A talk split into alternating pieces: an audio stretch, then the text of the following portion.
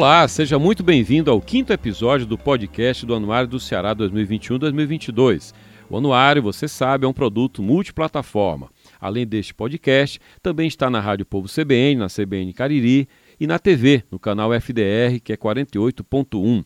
Você também pode acessar os episódios do podcast do Anuário no outro formato, na íntegra no YouTube e também no site anuariodoceará.com.br. A edição impressa do Anuário a edição 2021-2022 tem 13 capítulos e 680 páginas. É um retrato completo do Ceará em diferentes dimensões. Tem informação sobre infraestrutura, sobre economia, cultura, sobre o governo federal, governo estadual, sobre o Ceará universitário, muito conteúdo. Além disso, uma ficha completa sobre cada um dos 184 municípios do Ceará. Pelo quarto ano consecutivo, o anuário traz também o Índice Comparativo de Gestão Municipal, o ICGM, ele é calculado pela equipe técnica do IPES. Ele mede a eficiência das gestões municipais e conta com um capítulo exclusivo para explicá-lo, para detalhar tudo, desde o ano passado.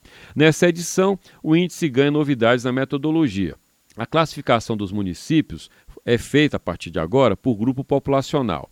Como é que é isso? O ICGM ele define quatro níveis de população e estabelece esse ranking dessa forma. A propósito disso, é que eu converso hoje no episódio do Anuário do Ceará aqui em podcast com o diretor-geral do IPES, João Mário França, e também com o analista de políticas públicas, o Alexandre Lira Cavalcante. Sejam muito bem-vindos. Eu começo perguntando ao João Mário o porquê da mudança na metodologia do ICGM. Ok, Jocélio. Obrigado aí pela, pelo convite de participar desse programa. É, o ICGM, como você bem falou, o Índice Comparativo de Gestão Municipal, ele já está na sua quarta, quarta edição, e todo ano ele vem sofrendo algum tipo de, de aperfeiçoamento.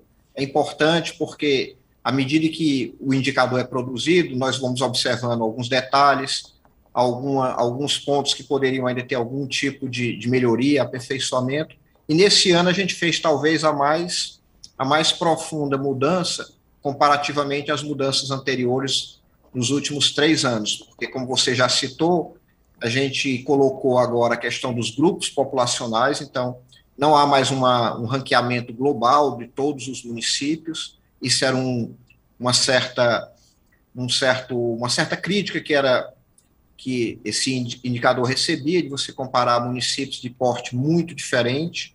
Então agora o, o IPS está produzindo um indicador por grupo populacional, são quatro grupos populacionais e também mudando um pouco as dimensões antes antes analisado sempre no sentido de aperfeiçoar cada vez mais o indicador e que ele cumpra, de fato, o seu papel, que é medir a gestão municipal, comparar os municípios e dar um instrumento importante para os prefeitos de, olhando essas variáveis, essas dimensões, poderem melhorar, melhorar as suas gestões.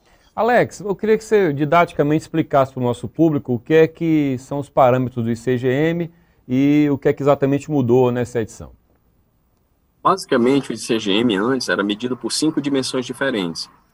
Através de uma revisão da literatura, de outros índices que são calculados no Brasil, a gente resolveu revisar o nosso índice, reduzindo de cinco para quatro dimensões.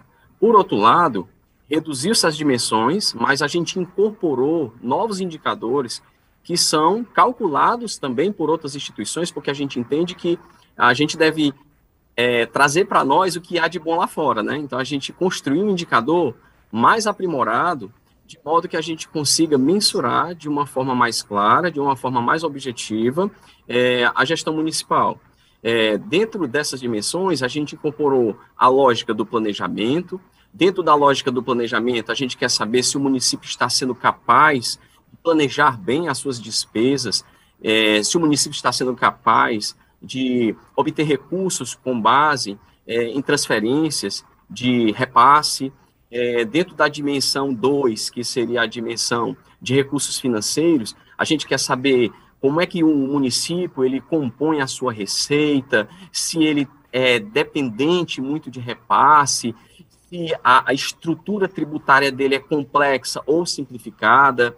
A gente também quer saber, dentro dos recursos financeiros, se o município ele está honrando é, suas dívidas, é, a gente quer saber como é que ele está alocando as suas despesas, se a sua despesa está muito concentrada em pessoal, ou se ele, ele aloca parte da sua despesa em investimento. E também na dimensão 3, a gente visa mais a questão da qualidade da, do uso do recurso público. Na dimensão de serviços, a gente quer saber como é que o, o município, o prefeito, está gastando na área da saúde, da educação e como é que ele entende a questão do meio ambiente. E, por fim, a quarta dimensão é a dimensão da transparência. A gente quer saber como é que o prefeito, através do portal que é desenvolvido pela prefeitura, como é que ele está divulgando as suas ações, se ele coloca no portal lá o que ele está gastando, o que ele está arrecadando, é, informações sobre licitações. Quer dizer, a gente teve uma ideia de aprimorar é, é, esse, esse índice reduzindo um pouco as dimensões, tornando as dimensões mais fáceis, mais palatáveis para o grande público, mas, por outro lado, a gente incorporou o um número maior de indicadores, totalizando 14 indicadores, que são indicadores também fáceis de ser compreendidos, claros de serem explicados, e que vai permitir os prefeitos é, entender e compreender esse índice da melhor forma possível. A propósito disso, Alex, como é que é a coleta dos dados? Vocês acessam você falou na transparência. Vocês acessam os sites dos municípios, vocês procuram as prefeituras. É, como é que funciona a coleta dos dados? É, em relação à coleta dos dados, depende da dimensão que está sendo trabalhada, porque depende dos indicadores que alimentam aquela dimensão. Vamos dar um exemplo aqui, tá? Na dimensão planejamento, quando a gente está preocupado com a questão da, da, da, da capacidade do município é, ter transferência de repasse. Onde é que a gente pega essa informação? A gente vai lá no relatório do STN e coleta essa informação. Se a gente quer saber como é que o município está alocando sua despesa, quanto da sua despesa está sendo alocado em pagamento de pessoal, também tem uma fonte aí, uma informação oficial, que é a Secretaria do Tesouro Nacional. Quando a gente quer informação em relação à qualidade do serviço, a gente está utilizando um índice que já é tradicional aqui no Estado, um índice utilizado para a conta parte do ICMS, e esse índice é calculado pelo próprio IPS. Então a gente pega esse dado aqui dentro do próprio IPS. Na questão, respondendo diretamente à tua pergunta, na questão da dimensão da transparência, essa informação a gente coleta direto do Tribunal de Contas do Estado do Ceará. Então, quem calcula a transparência é, que está lá nos portais né, dos municípios divulgados na internet, quem avalia isso primeiro é o próprio Tribunal de Contas do Estado. A gente vai lá, pega esse indicador já calculado, né? Eu posso depois passar mais detalhes aqui para você, mas a gente já pega diretamente na fonte, quer dizer, todas as variáveis e os indicadores que a gente utiliza dentro do cálculo do ICGM são indicadores de fácil acesso por qualquer cidadão por, por qualquer prefeito. Então, são informações oficiais e de acesso público. Tá, compreendo. A propósito disso, João Mário, é, existem pelo menos, você me corrija, três indicadores, três índices que o IPES calcula, que são determinantes para o repasse da cota parte do ICMS para os municípios. É o IQE da educação, o IQS saúde e o IQM do meio ambiente. Essa, essa ideia de repassar mediante o comportamento, chamemos assim, o desempenho do município, nessas dimensões, ela depende do trabalho técnico que o IPS faz. Como é que isso funciona? Eu queria que você explicasse, em linhas gerais, como é que funciona essa, essa cota parte em função do desempenho. É, exatamente. O, o, essa, essa mudança na legislação que fez com que parte dos recursos que fossem transferidos aos municípios, que já eram de direito dos municípios, tivessem vinculado a algum tipo de resultado, é, foi uma inovação aqui no, no estado do Ceará, é, e, essa, e essas dimensões que você bem citou, de educação, saúde e meio ambiente, premiam exatamente os municípios que têm melhores desempenhos nessa área. Então, o IPES é responsável é, tanto pelo cálculo do índice de qualidade da educação, como do índice de qualidade da saúde, o índice de qualidade do meio ambiente. Então, isso é feito anualmente, um ranqueamento de todos os municípios, os 184 municípios são ranqueados em cada uma dessas dimensões e, com base nos seus resultados, há um repasse financeiro feito pela Secretaria da Fazenda do Estado do Ceará. Então, é uma política exitosa. A gente já tem observado os resultados positivos na educação, quando a gente pega uma série de 2007, por exemplo, 2006 a 2019, 2020, que são os últimos dados, os resultados são extremamente positivos. E agora, com essa com esse incremento no valor agora da cota parte para a saúde, que saiu de 5% para 15%, esperamos também começar na saúde também resultados extremamente, extremamente positivos. Então, o IPS dá essa contribuição nesse cálculo desses índices e os municípios cada vez mais estão estimulados a produzirem melhores resultados para receberem maiores, maior, maior aporte financeiro. Eu imagino, João Mário, já tinha perguntado isso para você em outros anos, a romaria de prefeito aí na porta do IPES para entender como é que é essa conta e, claro, questionar no, no campo da política. Na hora que o governo faz isso no campo da técnica, do indicador, isso é um avanço tremendo, que ultrapassa as gestões, fica, não é um parâmetro outro. Como você disse, é, é, é uma inovação do Ceará. Outro estado no Brasil fez isso antes, vocês fizeram o benchmark, ou isso nasceu no IPS? Não, foi, foi o estado do Ceará que começou essa, essa esse mecanismo, e, já está tendo vários estados no Brasil hoje que estão partindo dessa mesma ideia e, e adaptando, claro, cada estado tem uma realidade própria, mas já há boas experiências em Pernambuco, tivemos no Rio Grande do Sul, conversando com secretários, eh, tanto da educação como da fazenda, do planejamento, para passar essa ideia, Goiás também, então, eu acho que é um, a, e você colocou muito bem, Jocely, a questão técnica, né, o prefeito, no primeiro momento, a dificuldade dele era compreender o indicador, e o indicador ele precisa ter certas características, como transparência, os dados têm que ser públicos, é, facilidade de compreensão, que o, que o prefeito tenha ação sobre esse indicador, ou seja, se ele puder é, é, adotar algum, de, alguma determinada política, pode ser que o indicador dele melhore, não adianta você criar um indicador que o prefeito não tenha ação sobre esse indicador. Então é importante todos esses mecanismos. E aí, no primeiro momento, foi mais um processo de, do prefeito entender, é, o IPS não, não fez várias reuniões, junto com a prece também. Agora, esse processo já está muito bem consolidado. Eu estou aqui na, na direção geral do IPS desde 2019 e praticamente não tem mais nenhum prefeito com dúvida, no máximo o secretário de Educação com alguma pergunta, um detalhe a mais, mas a coisa está muito bem consolidada. Eu acho que é uma política pública que agora independe de governo, ela vem, ela veio para ficar e vai seguir é, independentemente do partido político que estiver no poder. Já tem quanto tempo, João Mário? São três índices que eu falei. O mais novo deve ser do meio ambiente, né? Educação, saúde e meio ambiente. Você lembra quanto tempo faz já esses índices? O, o, o, o que começou o processo foi junto, foi educação e saúde, depois foi introduzido o meio ambiente. Isso já é um processo que vem desde 2007, 2008, tá. eu acredito. Alex, você pode, o Alex também está no Instituto há mais tempo. Sim. Eu acho é, que é mais ou menos desse data, já. E, o, e os, e, os, resultados, tá. para você ver, Jocélio, como uma Sim. questão de política pública, tem que ter perseverança. É, agora é que os resultados na educação, mais recentemente, estão aparecendo. Então, investimentos feitos lá atrás, uma política pública lá atrás, de 2007, 2008, agora, depois de 10 anos, 15 anos, é que os resultados são muito bem visíveis. Então, Sim. a questão da persistência e, da, e do foco na, na, na política pública é fundamental para que os resultados apareçam. Alex, quando a gente fala na medição da gestão de um município, aí você falou das dimensões consideradas pelo ICGM, por exemplo, e outros parâmetros, a minha pergunta é: o que é que vocês identificam é, como práticas de alguns municípios, eventualmente, para driblar essa medição e para meio que trabalhar focado na, no bom índice e não na realidade da boa gestão? Vou pegar aqui um exemplo caricato. Um município que supostamente tem um custeio baixo, porque ele não tem é uma folha de pagamento muito grande, mas ele terceiriza, por exemplo. Como é que o IPS identifica essas possíveis manobras para que o município apareça bem no índice? Bem, não é objetivo do cálculo do ICGM tentar identificar essas manipulações realizadas tá. por um prefeito. Isso fica para o Tribunal tá? de Contas, né? Pois é, esse é o objetivo tá. do, do, da Assembleia e do Tribunal de Contas. O nosso objetivo é apresentar resultado, okay. tentar mensurar através de um índice a boa gestão pública. Vale destacar que, para medir uma boa gestão pública, um, indica, um indicador ou dois seriam insuficientes, mas também 50 é desnecessário. Então, a gente tem que ter um pouco de parcimônia, porque tá. o acréscimo de informação de um novo indicador, é, é a, na verdade, a informação ela cresce a taxas decrescentes. Então, você vai adicionando novos indicadores e você vai vendo qual é o plus de informação que eu tenho ali.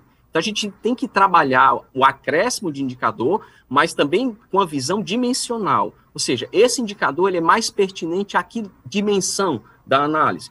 Então, que indicadores são mais apropriados para a questão do planejamento do município? Então, houve uma discussão exaustiva interna no corpo técnico do IPES para tentar não só pensar nos indicadores que melhor representem a realidade da boa gestão pública municipal cearense, mas também pensar em como alocar esses indicadores, por questões também didáticas, nas quatro dimensões, para que quando o município se enxergue dentro do índice e ele não veja só o resultado geral do índice, mas ele também terá acesso ao cálculo padronizado por cada um dos 14 indicadores, ele consiga entender onde é que ele precisa melhorar.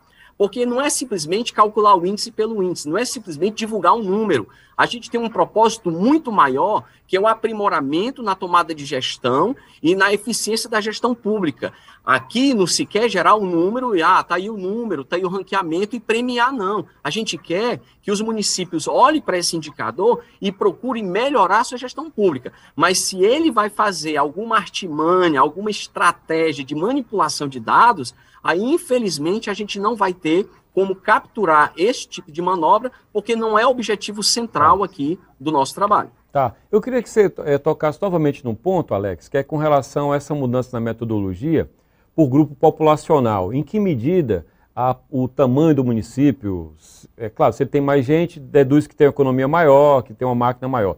Em que medida, queria que você explicasse, é importante que haja esse recorte por grupo populacional?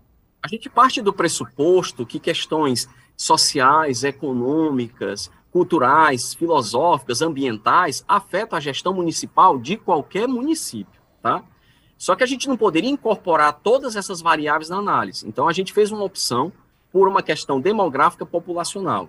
Então a opção foi: vamos tentar comparar banana com banana e não banana com maçã, né? Então, pegando a prática na iniciativa privada, quando você faz análise de balanço de empresas, você não pode comparar pequena empresa com grande empresa. Seria irracional fazer isso. Sim. Então, eu vejo isso como um grande aprimoramento. Você tentar comparar município que seja mais semelhante. Então, a lógica foi incorporar dentro da análise a questão da estratificação populacional. Então, a gente pensou no que o IBGE nos fornece e a gente resolveu é, distribuir os 184 municípios em quatro grandes grupos. O primeiro grupo é o grupo com população acima de 100 mil habitantes, formado por nove municípios. O segundo grupo populacional vai pegar municípios de 50 mil habitantes a 100 mil habitantes, formado por 27 municípios. No terceiro grupo, nós temos municípios que têm uma população de 20 mil a 50 mil habitantes, formado por um total de 65 municípios. E no quarto e último grupo, nós temos é, municípios de até 20 mil habitantes são municípios pequenos, é, que a gente entende que a gestão talvez não seja tão complexa quanto os municípios maiores, e que a gente entende também que municípios pequenos, que totalizam 83 municípios no caso do estado do Ceará, eles têm uma dependência dos vizinhos muito forte, muito mais dependente do que os municípios grandes. Então a lógica foi tentar comparar é, os municípios que são mais próximos tá. em termos de alguma característica e o porte populacional foi a variável escolhida de estratificação. Eu compreendo. A propósito disso, é, a gente nos outros anos tinha só um recorte, Fortaleza ganhou, mas teve o Eusébio também, né, que não é tão grande, claro, um município pequeno, que inclusive tem um PIB per capita muito alto, porque tem uma grande empresa lá e gera essa distorção até aparente, né? Então teve esse fenômeno, o Eusébio ganhou e Fortaleza ganhou depois no outro ano, enfim. É, a minha pergunta para o João Mário, é, é, o quarto ano do ICGM e a gente, a partir até do que o Alex já falou, João Mário, a gente sabe que pelas realidades muito distintas dos municípios, então hipertrofia muito grande de Fortaleza, a máquina pública dos municípios muitas vezes é muito precária, né? Custa-me crer que todo município tem uma boa secretaria de planejamento, talvez não tenha, né? Muitas vezes até terceirizam uma parte do trabalho com escritórios, enfim. O que é que vocês que fazem essa inteligência aí no IPS percebem na atitude, no planejamento dos municípios, até porque o Estado do Ceará ele leva em consideração esses índices que a gente já falou aqui, não é, de qualidade na educação, na saúde, no meio ambiente. Sem dúvida. E o, o, esse ponto que, que o Alex colocou e você agora reforçou, foi até um dos motivos de, gerar essa mudança metodológica no, no ICGM, olhando por porte, comparando realidades parecidas. Mesmo quando você reúne o primeiro grupo, pegando municípios até 100 mil habitantes, Sim. aliás, de 100 mil habitantes para cima, você tem algumas diferenças grandes, porque Fortaleza, só Fortaleza tem mais de 2 milhões e meio de, de pessoas. Então, a ideia, a ideia é exatamente essa. Mas quando você vai olhando por grupos, você sai do grupo 1, com mais de 100 mil habitantes, vai para o grupo 2, 50 a 100 mil, que ainda são municípios de, de porte relativamente médio para grande. Então, a estrutura administrativa desses municípios ainda é bem, é bem superior, mas à medida que você vai descendo para os grupos populacionais menores, até os municípios do último, do último extrato, são 83 municípios, o Alex citou, com população abaixo de 20 habitantes, então realmente a dificuldade da gestão vai ser maior, a própria estrutura do município em termos de capital humano, em termos de corpo técnico na prefeitura, é mais precária, então por isso que essa é importante fazer essa comparação é, separada. E aí o, o esforço dessas gestões é de cada vez mais tentar profissionalizar esses municípios no sentido de um pelo menos nessas secretarias mais importantes que você Sim. citou, Jocélio, planejamento, é, Secretaria de Finanças do município, Secretaria de Educação, de Saúde, o prefeito tem um olhar mais, mais cuidadoso, montar uma equipe técnica com a maior capacidade possível, depende, inclusive, de repasse de recursos, como, como eu já falei na, na pergunta anterior, quanto mais a qualidade da educação, da saúde, do meio ambiente, o município recebe mais, então é importante que essas essas gestões sejam as, as mais profissionais possíveis. Mas aí ainda existe muito a avançar ainda, principalmente nos municípios de pequeno porte, no sentido de uma, uma estrutura que, que dê mais eficiência à gestão pública e entregue produtos e serviços de melhor qualidade para a população. É, me vem à cabeça agora um assunto paralelo a esse, mas tem, tem a ver também, é o cálculo, os cálculos que o IPS faz, não é, e o que é que baliza o IPES na definição desses cálculos. Eu já vi o setor do turismo, por exemplo, clamar, João e Alex, pelo PIB do turismo. Puxa, seria importante ter o PIB do turismo para mostrar como a atividade é relevante para a economia e ganhar força política, claro, né? Olha, nós somos importantes. Então, como é que o IPES define esse cardápio dos indicadores que ele tem? E pegando o exemplo do turismo, vocês calculam que, que conta vocês fazem por setores específicos, se é que vocês fazem? Existe. Posso responder, João Mário? Pode ser, Alex. Na verdade, a gente já tem um cálculo, né, baseado na tabela de recursos e usos do IPS, que é o cálculo da conta satélite do turismo, que é uma aproximação do que seria PIB, né? A gente tem conta, conta satélite turismo, conta satélite da saúde também, que é uma medida para a gente ter uma ideia de a participação disso no nosso PIB. O cálculo aproximado é em torno de 5,5% é, do PIB estadual. É uma aproximação. É óbvio que você pode tentar aproximar o turismo, tentando compreender melhor as suas atividades econômicas, as atividades chamadas atividades típicas do turismo, e utilizar outros, outras medidas, outras métricas, porque você pode utilizar valor adicionado, você pode utilizar emprego, então você pode também medir a importância de um setor, não só pela produção, mas também pela geração de emprego, e a discussão aqui pode se prolongar bastante, porque a gente pode utilizar várias medidas para medir o mesmo fenômeno ou a mesma realidade, tá?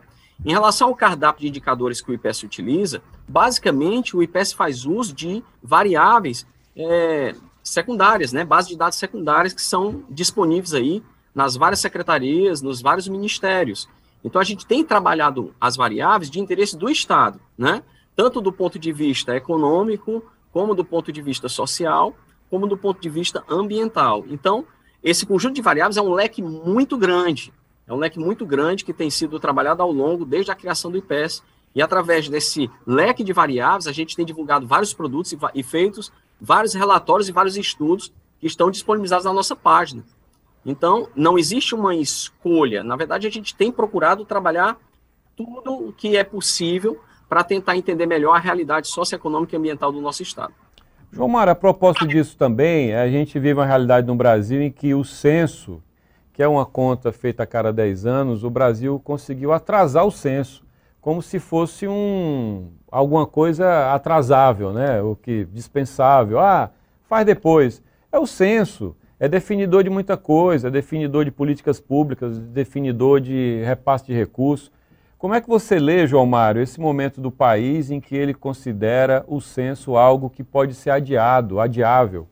É um período bem bem complicado esse que estamos, estamos vivendo, Jorcelo, inclusive com todo esse processo aí da pandemia, com um atraso de vacinas, né, negação de, da ciência, enfim. Então, nesse, nesse pacote todo entrou esse, esse atraso do censo, ele estava previsto para o ano de 2020, não ocorreu, 2021 também não, e há uma perspectiva agora para 2022, mas já há uma, uma, uma crítica dos próprios técnicos do IBGE com relação à questão dos recursos. Acho que o recurso destinado no orçamento não é capaz de, de ser suficiente para cobrir uma pesquisa com a importância que, é, que você bem colocou.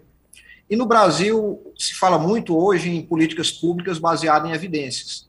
É um discurso muito comum, todo mundo falando nisso, gestores, prefeitos, governadores. Mas para você fazer políticas públicas baseadas em evidência, precisa das evidências. E o, e o censo é fundamental nesse processo, do mesmo jeito que qualquer outro tipo de pesquisa ligada à área de saúde, ligada à área de educação. Então, é, é, é um investimento que o Estado faz em coletar dados, buscar informações. Quanto mais essas informações são bem apuradas, bem organizadas, isso vai gerar políticas públicas mais eficientes e, com certeza, melhores resultados vão chegar para a sociedade. Então, encarar, como o governo federal encarou um custo uma, uma pesquisa como o IBGE é um erro lamentável. Tem que encarar isso sim como um investimento que vai potencializar melhores políticas públicas e vai ter até uma economia no futuro, você gastando menos, melhores resultados. Alex, o ICGM, que a gente publica na edição 2021-2022, ele usa dados de 2019, né? Foi o exercício 2019. Queria que você explicasse para o público é, por que, que o dado mais recente é 19. É porque muitas variáveis não são fechadas com antecedência é, compatível com o fechamento. Eu que você explicasse para o nosso público. Perfeito. Qualquer cálculo de qualquer índice, ele tem uma defasagem temporal na variável, porque depende da disponibilidade da variável no momento do cálculo do índice. Então, o ICGM ele foi calculado agora em, é, no ano de 2021, mas as variáveis disponíveis estão lá, estão lá em 2019. Da mesma forma, no ano passado, em 2020, a variável disponível era 2018. Então, é quase que algo corriqueiro. Se você pegar o, o, PIB, né, que é divulgado pelo próprio IBGE, o último PIB divulgado é 2018. Sim. Quer dizer, o, o PIB 2019 vai sair agora em novembro. Quer dizer, então, veja só, a gente trabalha com o que é disponível. O PIB dos estados, né, Alex? O PIB dos é, estados. PIB, PIB estadual e dos uhum. municípios vai ser divulgado em dezembro. Quer dizer, uhum. existe uma defasagem temporal por causa da própria periodicidade da variável. E é justamente, levando em consideração a tua pergunta, por que, que a gente escolheu estas variáveis? Porque existe um problema, Josélio, grande no Brasil de dados. Né? Então, a gente existe a diferença entre o desejável e o real. A gente Sim. deseja que tivesse disponível muitas variáveis que a gente tem para nível de estado, mas a gente não tem para nível de município. Então, a gente teve que passar no cálculo do ICGM por um processo de garimpagem mesmo, de busca do que existe de dados para município. Depois que a gente descobriu dos dados que existem para município, tinha um outro problema. Esse dado vai estar disponível no tempo necessário, ou seja, anualmente.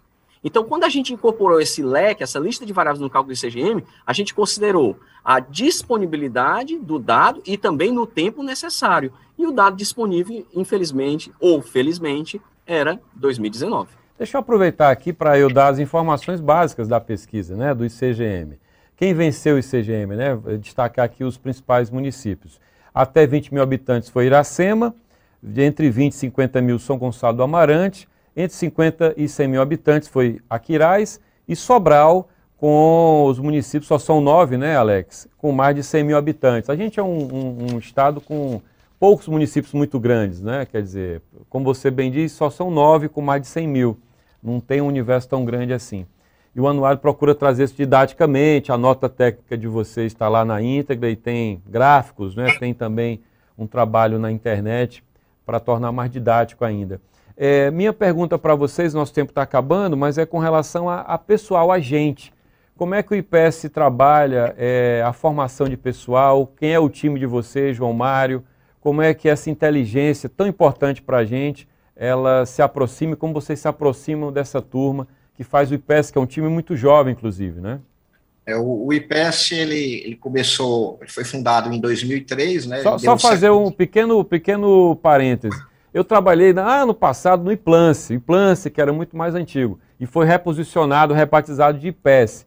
Vocês Exatamente. consideram a biografia do IPES a partir desse, dessa década dos anos 2000, então? Não, não... Exatamente, foi, foi Poderiam considerar do Iplance também, lá no passado.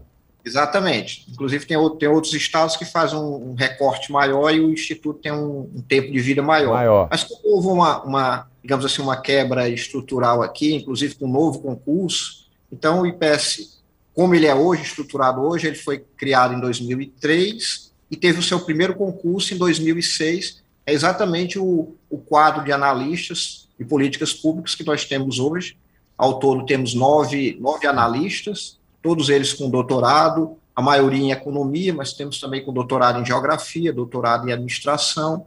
Além desses analistas, temos os assessores técnicos, a maioria com, com título de mestre, também principalmente em economia, mas também em geografia, em outras áreas, economia rural, por exemplo.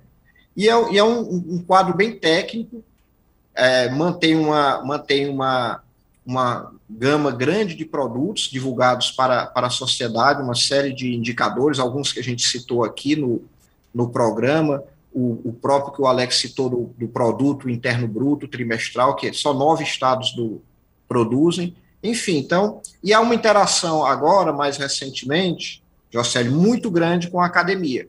Há uma série de, de bolsistas ligados à, à universidade, professores da universidade, que também estão transitando aqui pelo, pelo IPS, transitando pela Secretaria de Planejamento e Gestão. Então, essa sinergia também da, do, do Instituto, os técnicos do Instituto com a academia, está propiciando cada vez mais boas discussões e melhores produtos para o Instituto e entregas mais importantes para a sociedade.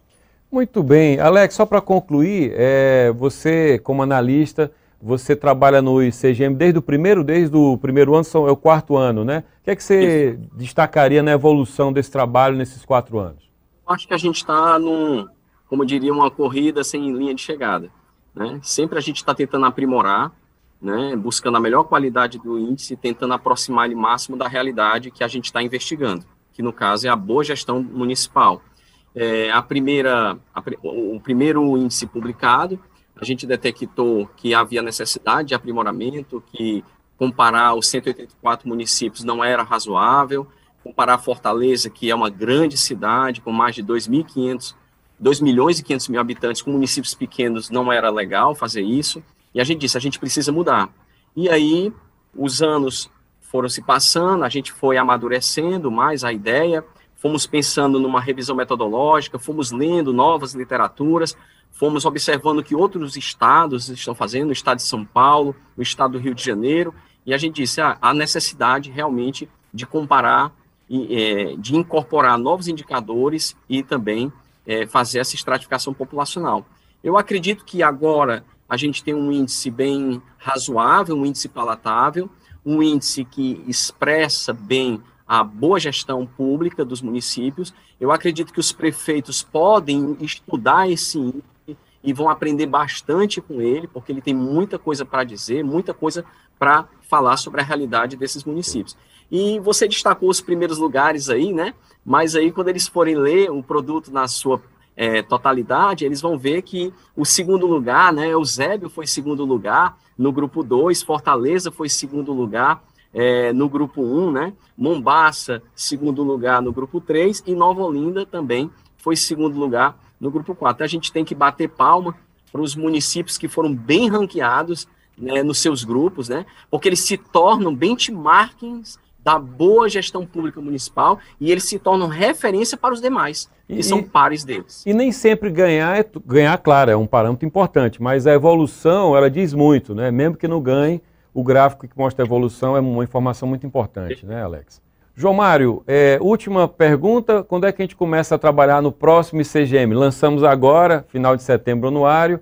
Já começa o trabalho do ICGM do ano posterior. Esse ano já, ano que vem, para ter mais tempo de coletar dados, seria isso? É, geralmente a, a, rotina de trabalho no, do ICGM é no começo do, do, do... próximo ano, agora tá. em, em 22 de janeiro, fevereiro, a equipe novamente se reúne tá. para começar a coleta dos dados. Aí vão ser dados agora de 2020 né? Então, a, a busca vão, agora vai ser interessante, porque a gente vai ver dados já após pandemia?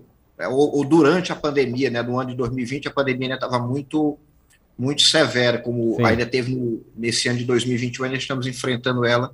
É, agora que as coisas começam a, a melhorar um pouco. Então, okay. até 2019 eram dados pré-pandemia, agora a partir de 2020 e os próximos ICGM, pelo menos os próximos dois, Jocélio, vai captar bem esse efeito da, da pandemia dentro do município, tanto nesses indicadores de planejamento, de recursos financeiros, na entrega de serviços, é, da transparência, enfim. Então, vamos captar agora essa mudança, o efeito da pandemia dentro do ICGM.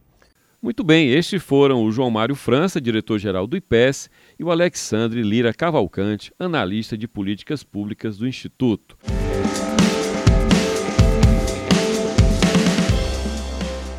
E esse foi o quinto episódio do podcast do Anuário do Ceará. Muito obrigado a você pela atenção, pela sua audiência e não deixe de conferir os conteúdos do Anuário. Até a próxima!